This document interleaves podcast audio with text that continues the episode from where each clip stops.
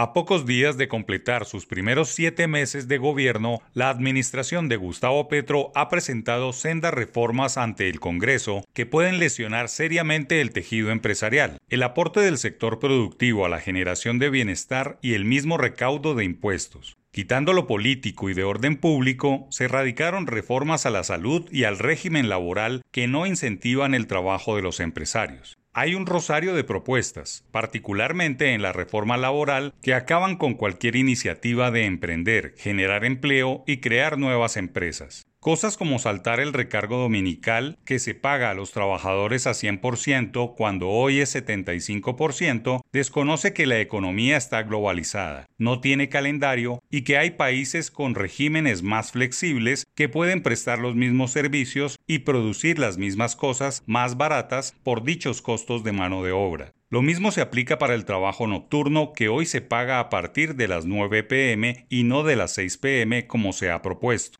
Dice también que todo salario superior al salario mínimo legal debe ser incrementado en un porcentaje igual al índice de precios al consumidor causado a 31 de diciembre, aplicado a partir del 1 de enero de cada año. Si bien hay un principio de universalidad en mantener el poder adquisitivo, le desaparece a las oficinas de recursos humanos la posibilidad de negociación y pactos en el largo plazo. En el mismo orden de ideas, se aumentan las indemnizaciones por despidos de trabajadores sin justa causa en contratos indefinidos. Propone que sean 45 días de salario por el primer año, 15 días por cada año adicional de segundo al quinto, 20 días por cada año adicional del quinto al décimo y 40 días por cada año adicional del décimo en adelante. Despedir a una persona que lleve más de cinco años en una empresa, incluido el sector público, será casi un imposible por elevados costos, lo que no es otra cosa que anclar trabajadores a la espera de la jubilación sin mayor competitividad ni productividad. La perla sobre este punto es que debe dársele la oportunidad a un empleado que sobra en una compañía si es despedido sin justa causa a ser reintegrado o él escoger el camino de la indemnización. El Ministerio de Trabajo con esta reforma impulsa estas iniciativas que son muy populares y que desconocen las opiniones de los generadores de empleo y hace que la actividad empresarial se deprima con ideas universales como la contratación a término indefinido será la regla general en Colombia, sentencias que le quitan la posibilidad al sector productivo de generar más empleos en un momento en que el desempleo ya casi llega a 3,5 millones de personas. Pero el mayor daño a los empresarios se da con dos prohibiciones, la de contratar trabajadores por empresas temporales y la de contratos de prestación de servicios para actividades permanentes en las compañías. Esto no solo obliga a los empresarios a repensar los costos, sino que elimina la movilidad y competencia en muchos sectores, al tiempo que va en contravía de las tendencias globales de emplear a más personas y generar formalidad en una economía que debe pagar pensiones y satisfacer las necesidades básicas de salud.